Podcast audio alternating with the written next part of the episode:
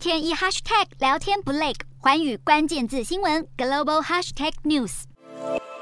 这一节的寰宇大话题要来关注到的是全球粮食危机。那么，乌俄战争导致了乌克兰堆积如山的小麦是没有办法输出，所以也危及到了全球粮食供应。那么，这个也导致了欧盟最大也是全球第四大的小麦输出国，也就是法国，今年的地位就是更加的关键。然而，法国现在持续已久的干旱，再加上热浪，现在导致法国的小麦是跟着受创了。法国农业部在本产季的首份预测里面就指出了。法国今年的软质小麦出口可能会比去年还要减少百分之七点二。那么软质小麦通常就是用在制作糕点啊、酥皮跟饼干等等。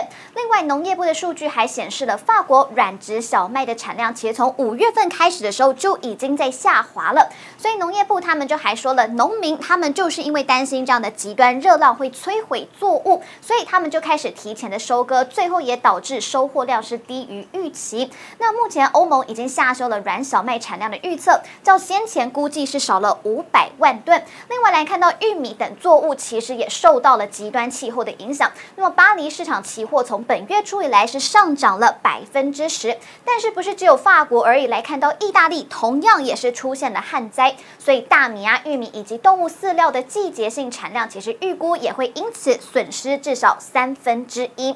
那么热浪同时也侵袭到了中国，就影响到了北部地区。的农作物生产，那么有饲料供应商就表示了，原材料的话就是包含了大豆、玉米还有小麦等等的价格都开始上升了，所以家畜家禽像是猪、鸡、鱼的饲料也跟着慢慢的在涨价。那么这个当中其实大豆还有玉米就是养猪的主要饲料，因此现在猪肉的价格也跟着攀升。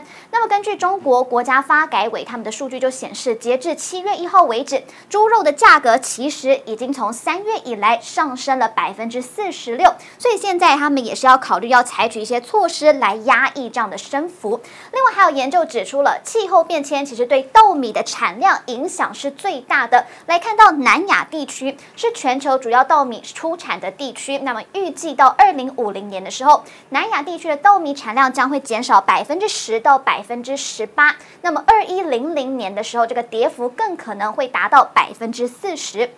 所以种种的数据其实已经引起了全球关注，气候变迁所带来的粮食危机问题。那么再加上现在还在持续的乌俄战争，这个让全球粮食危机雪上加霜。Hello，大家好，我是寰宇新闻记者孙艺玲。你跟我一样非常关注国际财经、政治与科技趋势吗？记得追踪寰宇关键字新闻 Podcast，以及给我们五星评级，更可以透过赞助支持我们哦。